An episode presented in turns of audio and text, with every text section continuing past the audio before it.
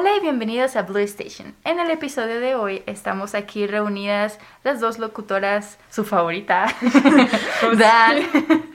Es broma cuando lo digo, ¿verdad? Porque sí, me- de que unos amigos ya escucharon el podcast de Monterrey cuando pues conté la historia de que de Gaby y así y fue de qué mal, de que qué mal rollo de tu parte de que querías que eres la favorita, es de que es es obviamente Priscila, pero lo digo como para tener una línea así de que, que se ubique mi voz al menos o algo. Priscila es mi favorita, ¿ok? De, de lo personal, así que cuando yo lo digo es como para de que darme ese, ese boost de confianza, ¿ok? Ese es, el que- intro más largo Es que hemos hecho. Sí, es muy largo, pero es que me encanta cada vez que lo dices de que, y Dan su favorita, y yo de que, así es, concuerdo. Sí es, sí es. No debería ser. Con sus favoritas, Priscila en primer lugar y luego Dana, ¿ok? Ambas. Dan. Bueno, ahora sí, ya. Suficiente introducción. El día de hoy vamos a hablar, la verdad, estoy muy emocionada por este. Dan trae unas cosas bien interesantes que ahorita estoy como que bien nerviosa porque se me va a volar la cabeza. Pero el punto es que vamos a hablar sobre teorías conspirativas. Así que, Vamos a hablar de teorías conspirativas, leyendas urbanas y pánico moral. Para los que no sepan, las teorías conspirativas consisten en pues, la generación de una idea de alguna cosa que podría ser probablemente real, pero también tiene ciertos aspectos ficticios y no hay ningún tipo de evidencia legítima que pueda confirmar o negar la existencia o la falta de existencia de estas declaraciones. Tenemos cosas como, no sé, desde el asesinato de presidentes hasta la razón por la cual dicen que nuestra mano puede atravesar las paredes de que si la golpea cierta cantidad de veces. ¿No has visto eso? ¿qué? Lo voy a hacer ahorita mismo. De que, a ver. Vamos a empezar aquí. Es que dicen que, no sé, en una de un millón de veces que, tipo, si tú le estás pegando al mismo punto de átomos, tu mano va a atravesar los átomos en cierto punto. Ahorita lo voy a intentar. Acá toda tonta en la escuela de... que- sí, dicen que es un millón de veces y que, podría, y que no se ha comprobado todavía, pero que es como una, es parte de la teoría de la teletransportación. Interesante. Ok, Sí. está bien. Así que para nuestros fans de los críptidos y leyendas, entre otras cosas macabras, pues este episodio es para ustedes. Y si no, pues espero que se empiecen a informar porque es importante que también sepan de esto. Así es. Es divertido. Sí. Bueno, empecemos con la primera teoría. Claro. Prisi, ¿tú tienes algo que como que alguna de las que sepas que nos quieras como platicar? Es que yo sé como las ordinarias, ¿sabes? Ahorita nada más de que vengo más... Sí, hice mi investigación, pero son como que las típicas de que de aliens y toda la cosa. Y la única que me llamó la atención es de que si Finlandia es o no un país. Y dije...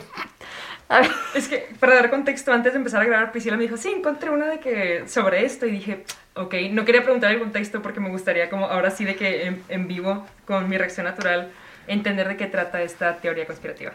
Bueno, encontré algo que se me hizo demasiado chistoso, ¿no? O sea, estaba de que yo en mi ve- investigación y que viendo cosas de los virus y que de los aliens y no sé cuánto, y de la nada en- encuentro un punto que dice, Finlandia no existe. Yo de, ¿qué? A ver. Dice, sabemos dónde está Finlandia, situado al noreste de Europa y con fronteras con Suecia, Noruega y Rusia. El país, rodeado por el mar Báltico, tiene como capital Helsinki. Según algunos teóricos de la conspiración, Finlandia no existiría como país y los que dicen ser de ahí en realidad son de Suecia del Este, de la parte oeste de Rusia o del norte de Estonia. Lo que comenzó como una broma enseguida tomó forma y comenzó con la teoría de que Finlandia sería en realidad un país inventado por Japón y Rusia en la Primera Guerra Mundial para que los japoneses pudiesen pescar a sus anchas en el mar Báltico desde Rusia sin ningún tipo de repercusión internacional. Según los teóricos, el resto de los países lo habría mantenido en secreto y habrían hecho de Finlandia un país modelo con la mejor educación, sistema sanitario, leyes de igualdad de género, alfabetismo envidiable, ni un problema político ni corrupción, libertad de prensa, etc. Según ellos, es un concepto al que el resto de naciones aspiran, pero es un ideal.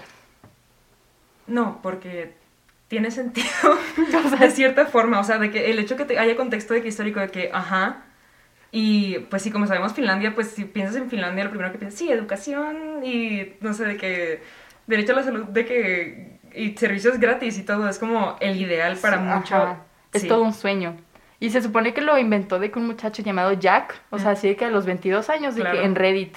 Y que aprendió así, o sea, empezó así como literalmente una, una broma que de la nada empezó a convencer a todo mundo dentro de Reddit que, Los japoneses. Hicieron Finlandia por los peces. Es que se me hace demasiado ridículo, pero tienes razón, o sea, en que sí es de que pues el país completamente ideal es un sueño, ¿no? O sea, es de que el primer ¿Sí? mundo en su máximo, sí, Ok. en su máximo esplendor.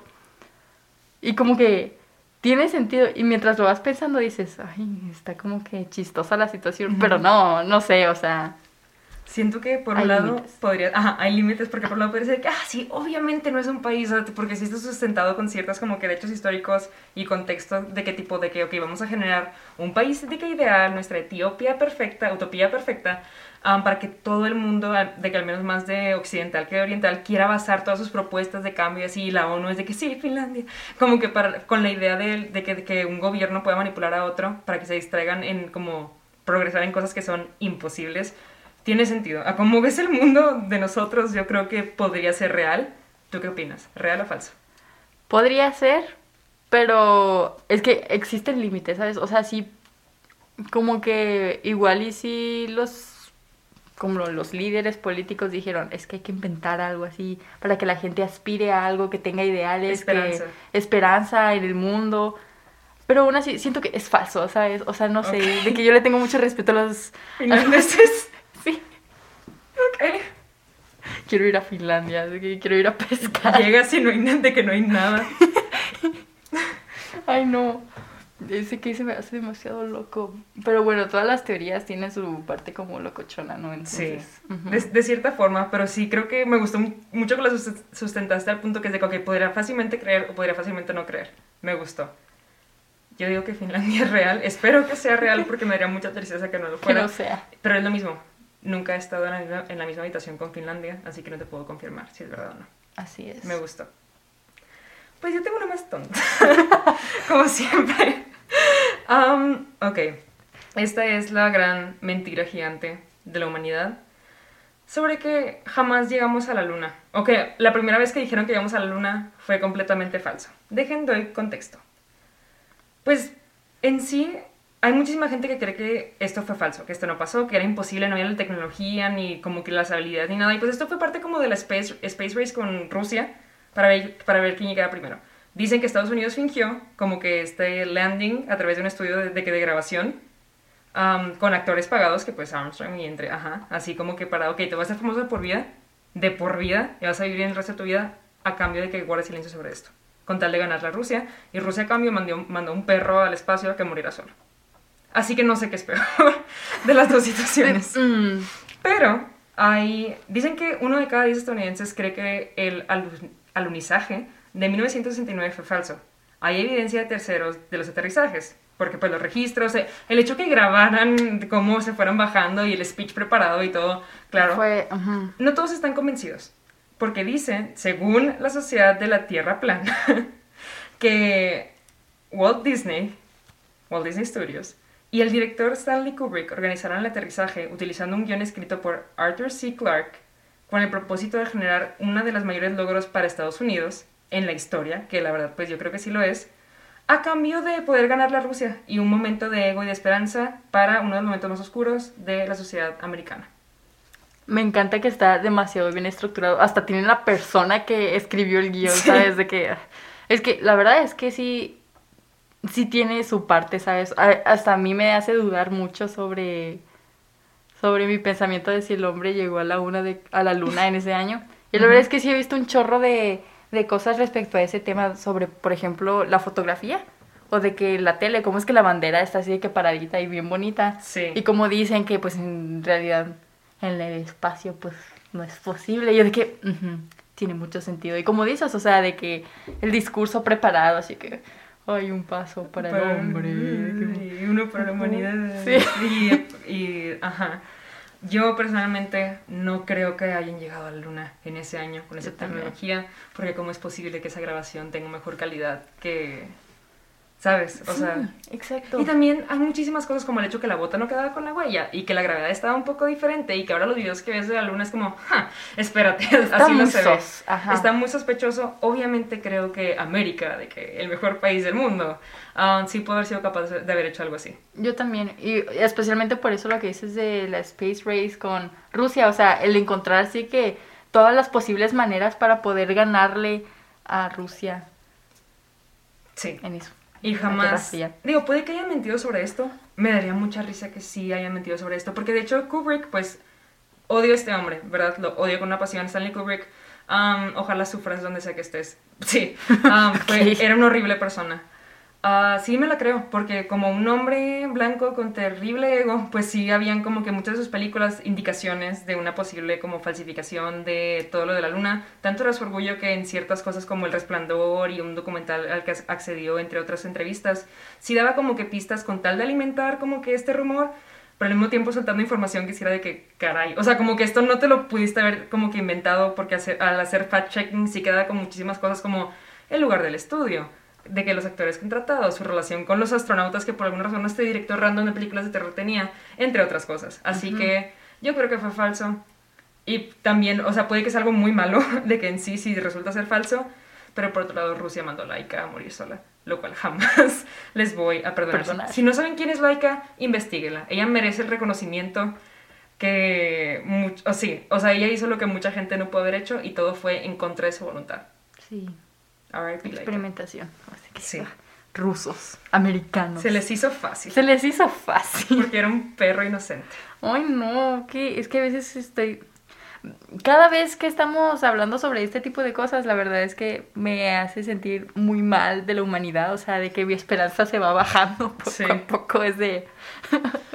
como, como, pero yo también siento que fue falso, o sea, porque existen demasiado pistas y como que es muy lógico, o sea, ahorita te pones a pensar en todas las cosas que encontraron y las cosas que, pues, de cómo en realidad es la luna y que la gravedad y que no sé cuánto y que no sé qué. Claro. O sea, sí tiene mucho sentido y todo encaja a la perfección. Y como dices, o sea, ¿cómo es que un actor, digo, un director de películas conoce a los astronautas, ¿sabes? Es de Sí, que- casualmente de que de tengo que- una super relación con esos astronautas, justo de que antes de grabar El Resplandor, donde puso miles de referencias a... Hay un, hay un documental sobre todo este rollo, por favor, de que investiguen tantito porque sí me intriga mucho y descubrí los crímenes que este hombre com- de que cometió en su momento y sí creo que sería capaz de que, sí, quiero engañar a todo el mundo, claro que sí. ¿Por qué no? Se ¿Por le hizo no? fácil. Se le hizo fácil, pero sí. Ah, nuestros invitados estrellas, los favoritos. Nunca, nunca nos decepcionan, ¿verdad? Mm. ¿Traes otra o...? Sí tengo otra, pero ¿qué opinas si vamos de que una y una y una? Ok, está bien. Las primeras son un poco más como factuales de que súper investigación y sustentada. Poco a poco voy a ir soltando que, unas que yo conozco y que he escuchado para ver qué piensas tú. Ok, está bien. Yo, esta es muy clásica, esta la he escuchado mucho y la verdad es que me intriga demasiado y hubo un tiempo en el que yo estaba así de que, ¿qué rollo? O sea, viendo videos de YouTube porque se me hace demasiado loca esta conspiración. Y es que, hmm, la misteriosa muerte de Paul McCartney durante la separación de los Beatles en 1969. Ujú.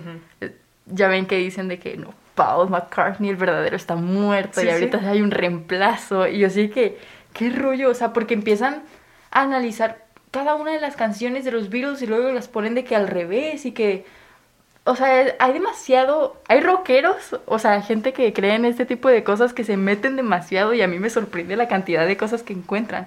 Como por ejemplo en el álbum donde está, el típico álbum de Abbey Road, Abbey Road, ¿cómo se dice? ¿Cómo, cómo se pronuncia? No tengo idea. Abbey, vamos a decir Abbey Road. Abbey Road. Donde están caminando a la calle. Sí. Vaya, donde están caminando. El y clásico. Que, sí, y que sale Paul McCartney descalzo y que esto tiene que ver porque está muerto, porque que murió en un accidente de carro y que no sé qué y no sé cuánto y que es el único que está vestido de, de diferente, no sé qué. Y luego que en una canción, si la ponen al revés, se escucha a John Lennon decir de que Paul McCartney está muerto o algo así. ¿Viste? Era así todo el audio de qué horrible. Sí, o sea, está demasiado interesante, se me hace demasiado ridículo al mismo tiempo, o sea, de que empiezan a analizar las caras, las facciones. ¿Tú qué opinas? ¿Tú qué opinas? No es la primera vez que escuchamos de una celebridad que fue reemplazada por un como, ¿cómo le dicen? Como actor doble o algo así. Por ejemplo, Ujú. tenemos a Avril Lavigne, tenemos a, más recientemente, la reina Isabel. No, Elizabeth. Me, Sí. me pasé. la reina Elizabeth, pues se cayó muy enferma el año pasado Ah, y sí. de repente reapareció hace como dos semanas viéndose mejor y más joven que nunca. Que ahí pues ya hay teorías que supuestamente es un actor, de- un doble actor, se me fue el término en español. Ah, pues prácticamente para los que no saben es la idea de que si una celebridad muy importante llega a fallecer y esa muerte puede mantenerse en secreto sufic- el suficiente tiempo, pueden conseguir una persona que va a firmar un contrato para que el resto de su vida ah, tengan que vivir la vida de esta celebridad. Yo creo que esto sí podrá ser verdad, pero no sé si por la- el tiempo en el que era y por la sensación que eran los Beatles hubiera sido tan fácil como sería ahora hacer algo así. Es verdad. Igual y con lo de que dices de la reina Elizabeth. Elizabeth. Este, sí es un poquito más este factible. Sus pavos. Los amamos. Este, como más real y más fácil de hacer que pues durante esos años, ¿no? O sea, y como es que. No sé, es que se me hace demasiado loco el pensar que Paul McCartney está muerto, considerando pues lo grande que es, ¿no? Pero es lo mismo. Si era tan Sí. grande, no, sientes que no lo puedes perder todavía.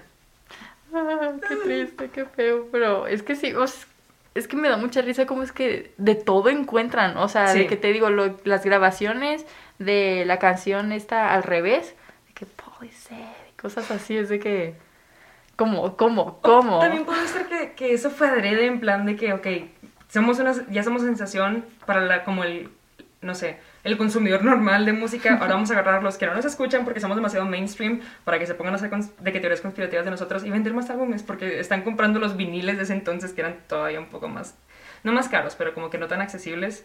Um, Y Ujú. poniéndolos al revés en su casa, quemándolos y luego yendo a comprar otros y otros y otros y otros. y otros. Así que podríamos verlo de estas dos formas. Yo, me gusta pensar que esto no es verdad. A mí también me gusta. Sí. Me gusta pensar que todo fue una broma de ellos, de que, no manches, me están diciendo que estoy muerto, estaría bien padre Ay, alimentarlo. Sí, sí, claro que sí. Imagínate de repente de que, que se te acerque alguien de que tú no eres Priscila. que- obviamente le vas a decir, no, claro que no soy, pero nadie te va a creer. Y sigues con tu vida. Claro que sí. Claro que sí. Estaría, genial. Los amaría más, ¿sabes? De que... Sí, o- si fuera una celebridad también saldría a la calle de que con pupilentes de lagarto para de qué hacer, de que adelante, de que crean todo lo que quieran creer sobre mí, nada es verdad y todo es real. Así es. Ay, no. Pero bueno, ya de parte de las dos creemos que esto es falso. Ujú. Muy bien, excelente. Vamos a proceder con una de mis teorías conspirativas favoritas de la historia. De acuerdo, de acuerdo. La teoría va a sonar muy simple, pero el Área 51. Tremenda fan del, soy tremenda fan de los aliens, de todo este como que aspecto de gente, de- no gente, seres de otro mundo, porque pues gente se supone que somos nosotros nada más, que llega a la Tierra de cierta forma y pues que no necesariamente nos invaden, pero tienen la mala fortuna de caer en este planeta con pues y, en América, aparte en Estados Unidos. Por- pero sí, para los que no sepan qué es el Área 51, que pues ya está, está raro que no sepan, infórmense. Es un centro en Arizona, prácticamente un centro, centro subterráneo que está registrado prácticamente para investigar todas aquellas naves, objetos voladores, seres que no están registrados dentro de este planeta. Esto comienza con una excusa de que sí, es que estamos en guerra, tenemos que traquearlas como aeronaves que pasan por encima, movimientos extraños, entre otros. Pero Recientemente, me acuerdo mucho cuando empezó la pandemia en 2020, que salieron, de repente Estados Unidos decide decir, es verdad, de que sí, sí hay registro que alguien, Lo confirmo. alguien desapareció ese día de la faz de la Tierra porque hubo, hubo confirmación de que, sí, sí hay alienígenas, no, no los vamos a mostrar, sí, sí tenemos material de otros planetas funcional, así como lo ven en las películas y como la gente de que ha intentado comprobar por varios años, si hay, no, no se paniquen. No se paniquen. Que obviamente pues ya entiendes el propósito del Área 51, es mantenerse en secreto para poder tener a tu humanidad tranquila, serena, creyendo que ellos son de que lo más alto que hay en el universo en cuanto a inteligencia de un ser. Am, mi teoría favorita relacionada con el Área 51 son las luces de Fénix. ¿Has, has escuchado? No. Ay, me encanta, me encanta. Ok, um, esto fue lo que me, como que lo que me metió al mundo de ponerme a investigar sobre los alienígenas y eso. Ok, ok. Bueno, en 2020 salen reportes de casos pasados desde los 50, no, pero cuando todavía no estaba hecha la área 51 en sí, como que de reportes de alienígenas, casos, situaciones donde la gente se topaba con alienígenas o con naves espaciales o tenía como que interacciones que originalmente pensaban que eran paranormales y resulta que no. Um, las luces de Phoenix fue un fenómeno, fenómeno que pasó um, en los 70 más o menos, la ciudad de Phoenix, Arizona, en medio del desierto, um, donde de repente se aparecieron luces en el cielo. Pero formaciones de luces. Siempre los describen así. Orbes de luz enormes que emanaban calor, haciendo formaciones en el cielo. Hay demasiada evidencia de esto. Videos, grabaciones, audios de gente paniqueándose, gente casualmente de que, no sé, en una llamada y viendo las luces. El gobierno estadounidense decidió decir que fue como que no, son unas naves militares que estamos entrenando para, para combate y para quién Yeah, sabe qué. No pasa nada, no pasa nada. Resulta que a los meses dejan de crecer las plantas, dejan de, de- muchos animales empiezan a morir, mm, el agua está contaminada por alguna razón de un líquido que no pueden registrar, mucha gente se empieza a enfermar sobre Fénix. Y también dicen que el día que pasaron las luces de Fénix, mucha gente, de repente vas en la calle, pasan las luces y te quedas inconsciente, lo cual no es normal. ¡Qué miedo! Sí. Y supuestamente hay un documental, hasta hay una, hay una película sobre esto, de que como... ah, ¿Cuándo salió? Hace como 3, 4 años, cuando ya empezó el hit otra vez de los aliens por todo lo de que COVID y así, de un- unos reporteros que van en la van intentando investigar el 51 y esto, este grupo sí existió, eran tipo unos adolescentes, y gente de nuestra edad que va en su van en el desierto a gusto, pasan las luces y uno por uno se van de que desapareciendo. Era un grupo como de 5 o 6 personas, están ahí en la van, estaban grabando audio de que tonteando en la van y de repente como narran de que ahí, como que ahí viene algo, ahí viene algo, esa no es una persona, ahí viene algo, ¿qué es eso? ¿Quién sabe qué? Inmediatamente uno empieza de que a enfermar al punto de que el pelo se le cae de que a montones, entre otras cosas, solamente sobrevive una persona. La persona saca la declaración de que ah, los, los alienígenas nos atacaron, hicieron esto y así, y mintieron y están mintiendo. Esa persona desaparece un mes después. Y no jamás volvió a saber nada de ellos. ¿Qué?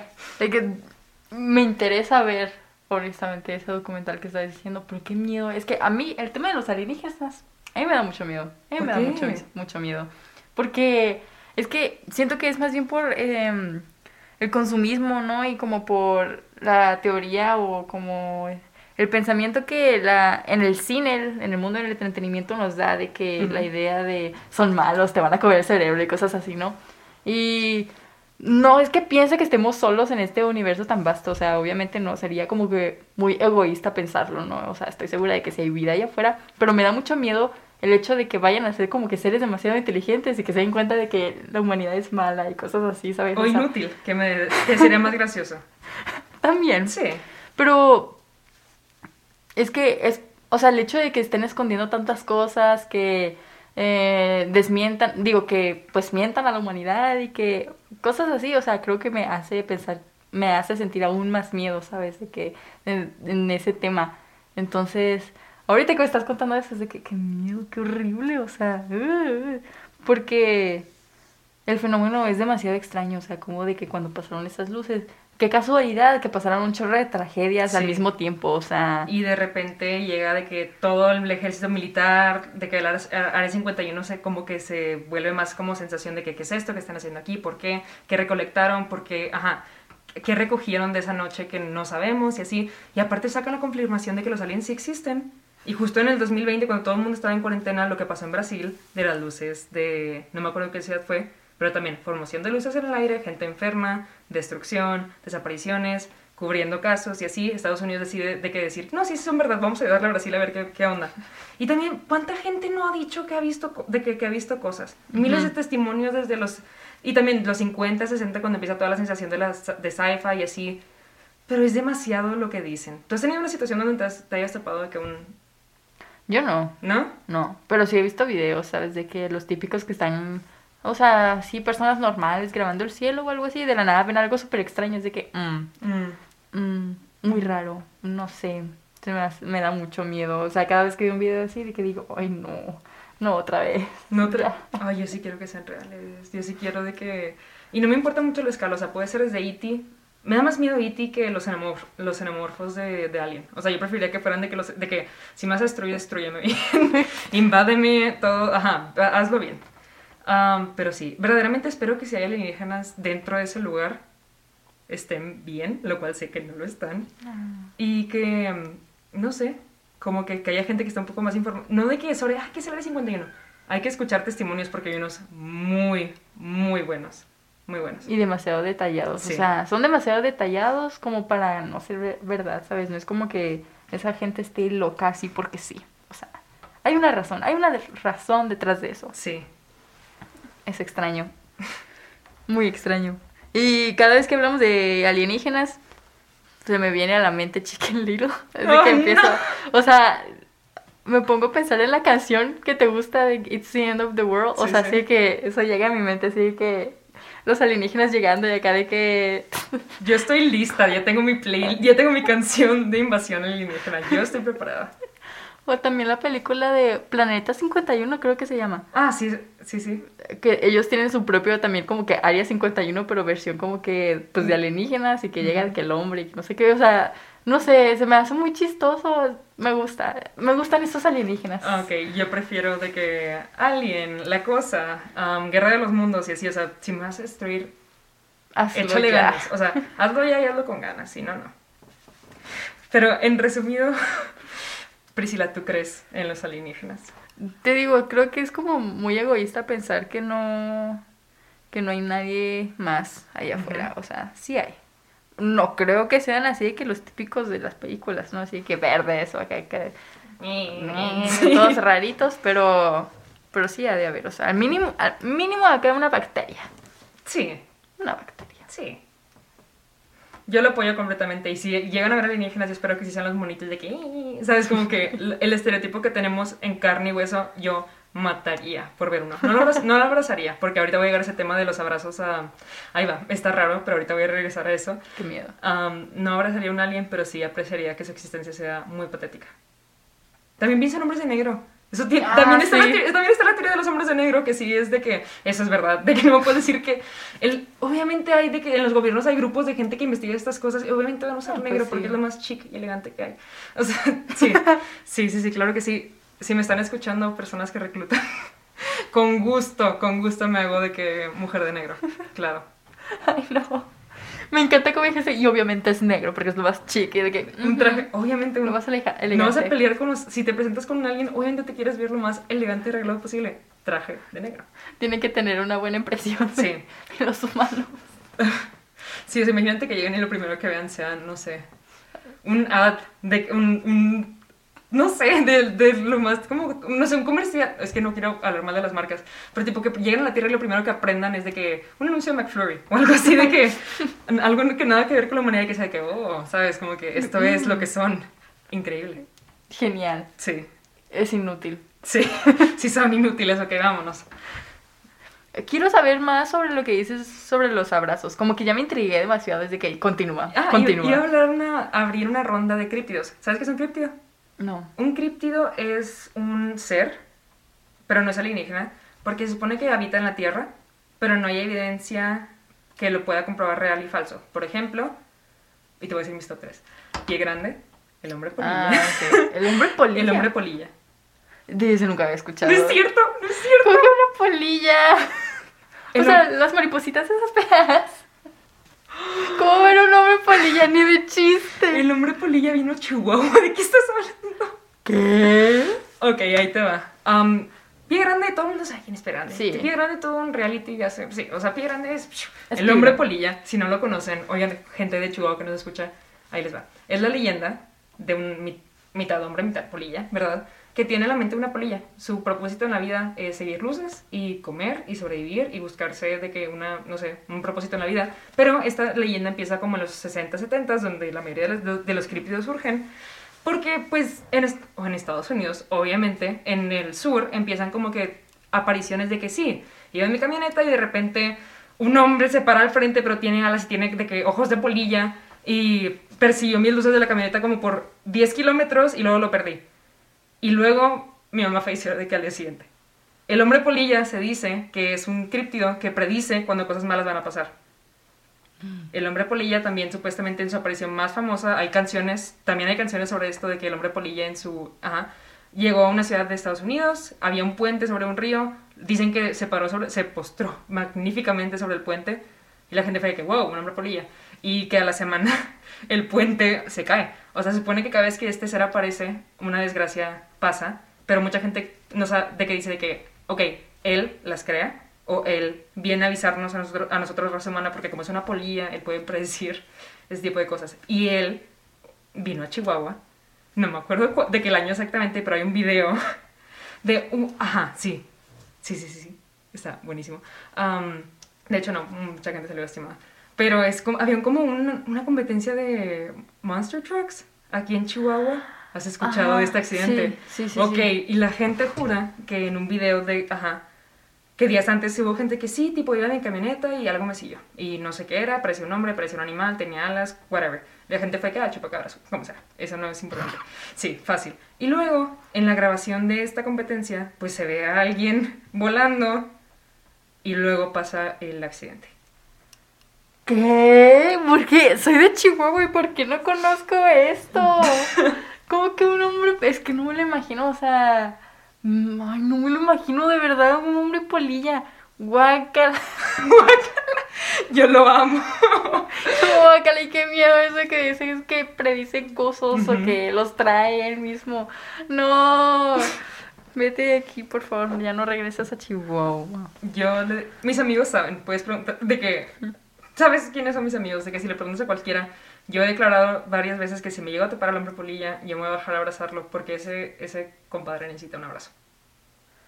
Ok. Sí, Está bien. ha pasado por muchas cosas. Yo, es de que mi criptido favorito, obviamente sí, de que sería mi sueño. Hay gente que dice que quiero tocar a un tigre, quiero de que nadar con tiburones, yo quiero abrazar al hombre polilla. De todas las cosas que existen al hombre polilla, está bien. Ok, no juzgo, Sí, Dan, gracias. está bien. No puedes es válido. Ok, pues sí.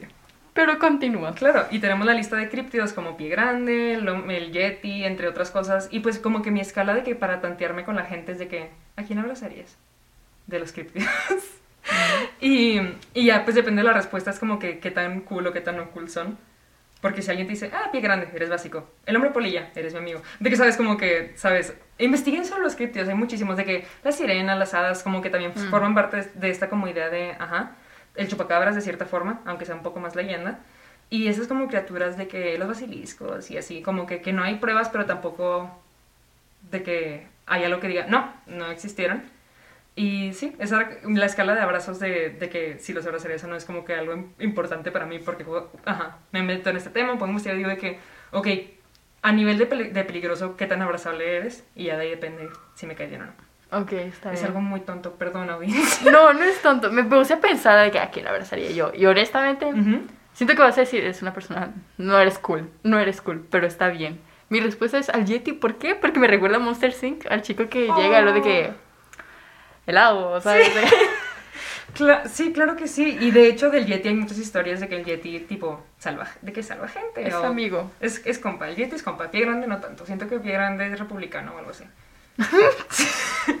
o sea, Pie Grande no cree en las vacunas, no es republicano. Y el Yeti siento que a gusto, viviendo por su cuenta, checando a los humanos, vibe check, ofreciendo de que nieve, of course. Sí. Apoyo completamente que quieras abrazar al Yeti.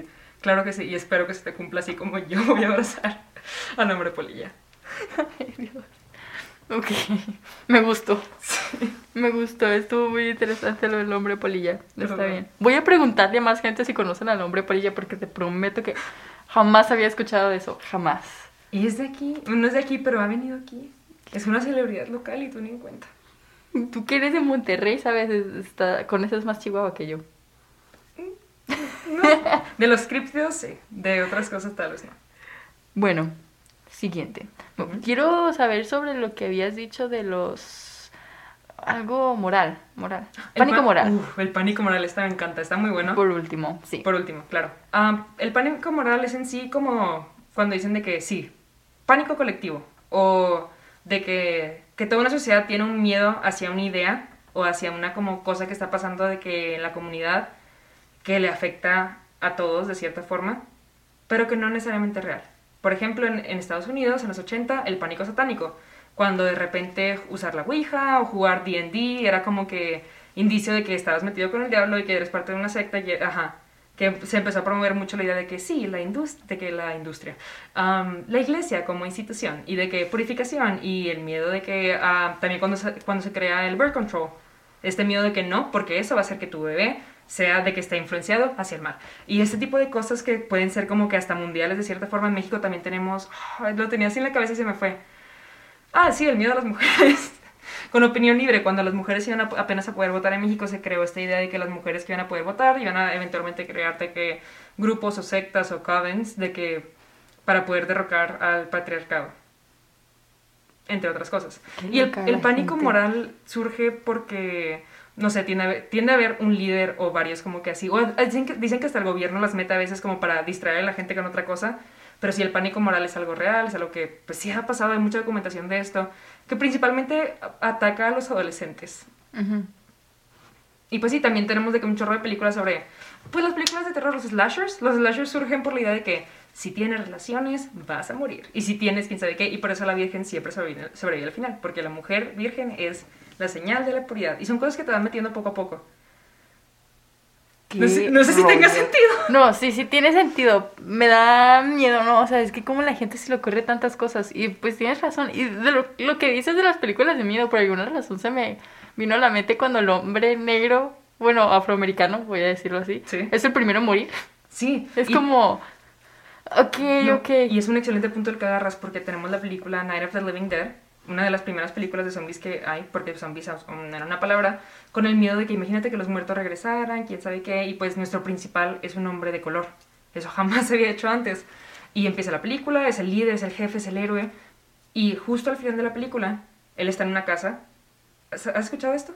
No, No. bueno, es que no la he visto, pero sí, sí, prosigue, prosigue. Ok, él está en una casa ya casi victorioso, se asoma a la ventana y le dispara. Le dispara a un grupo de gente blanca que entra y asume que es un zombie. Ah, Y así termina la película y es como este mensaje de que de... Ah, también en el, en el racismo tiene muchísimo contexto de que el pánico moral y que las personas con SIDA, las personas de la comunidad y en sí. Y la cosa del pánico moral, lo que es importante es que se llega, llega a influenciar los medios y lo, que consumimos y así.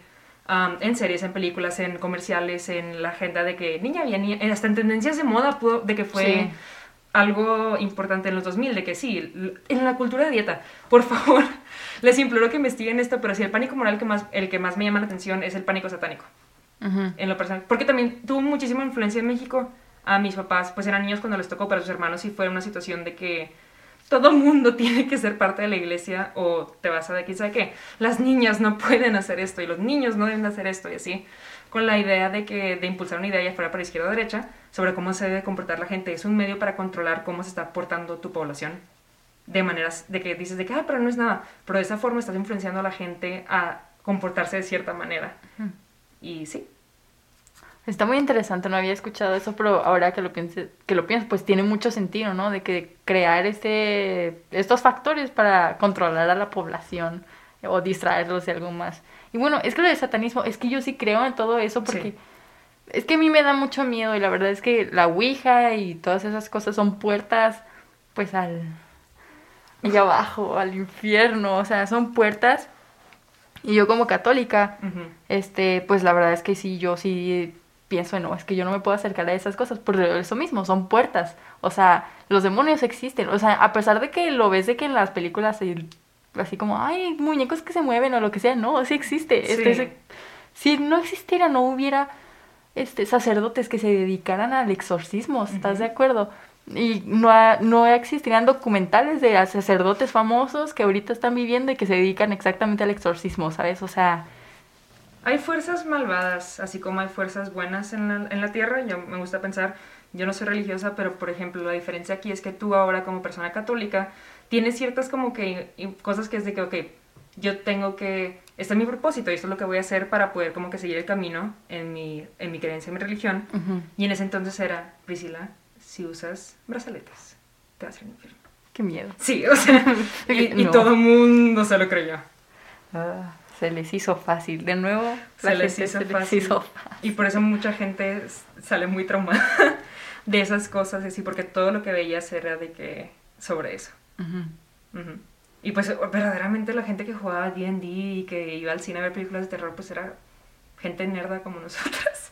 O sea, no gente que estuviera metida en el satanismo. Y también como se populariza el satanismo, pues salen los grupos que sí son y los demonizan, entre otras cosas. Sí, qué miedo. Mucho, sí, mucho miedo, pero al mismo tiempo es importante para como nuestro contexto de que como mundo está como cosas sociales que no siempre consideras porque puede que no sea tan importante como sí, derechos humanos así, de que otras cosas, pero que les podría hasta ayudar a entender un poco más de que a sus papás Sí. o a sus abuelos en cómo estaban de que las cosas en ese entonces.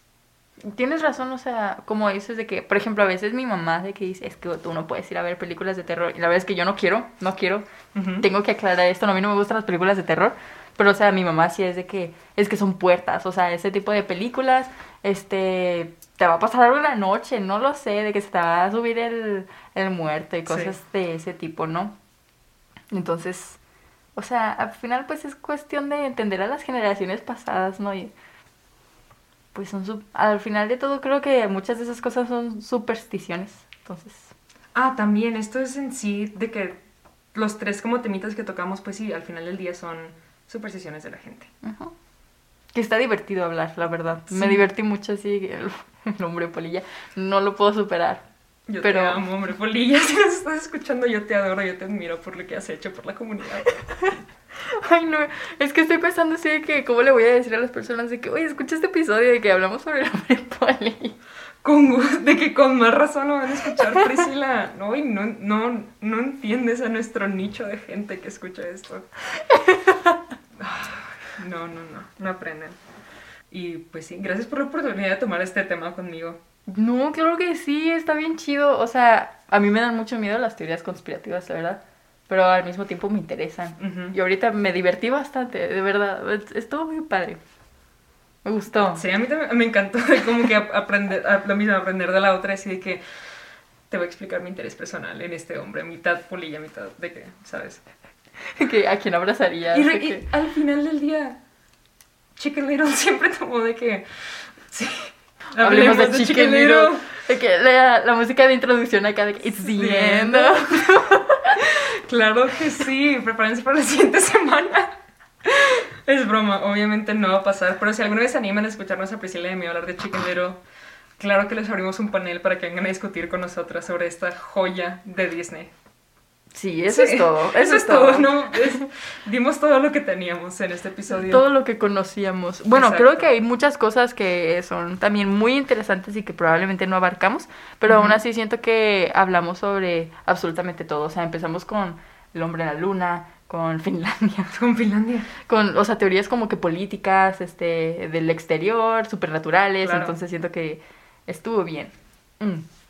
Éxito. Excelente. Muchísimas gracias por escucharnos en este episodio. Verdaderamente lo esperamos que, lo- que lo hayan disfrutado. Tomen su tiempo para reflexionar sobre este increíble tema si no conocen sobre las teorías conspirativas, el pánico moral o las leyendas urbanas, también hasta de su, de su localidad, de qué manera los ha afectado en el ámbito social. Y pues sí, Muchas gracias por Sí. haber escuchado este episodio y nos vemos en la próxima. Bye. Bye.